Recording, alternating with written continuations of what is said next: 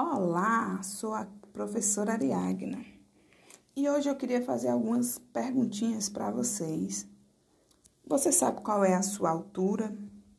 Qual a sua massa corpórea, que popularmente a gente chama de peso?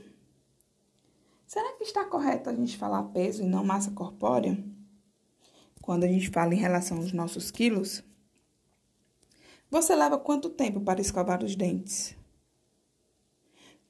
Como saber se estamos com febre? Vou deixar essas perguntinhas para que vocês possam me responder no nosso próximo podcast, que eu irei convidar um aluno para a gente conversar sobre isso. Tchau, tchau.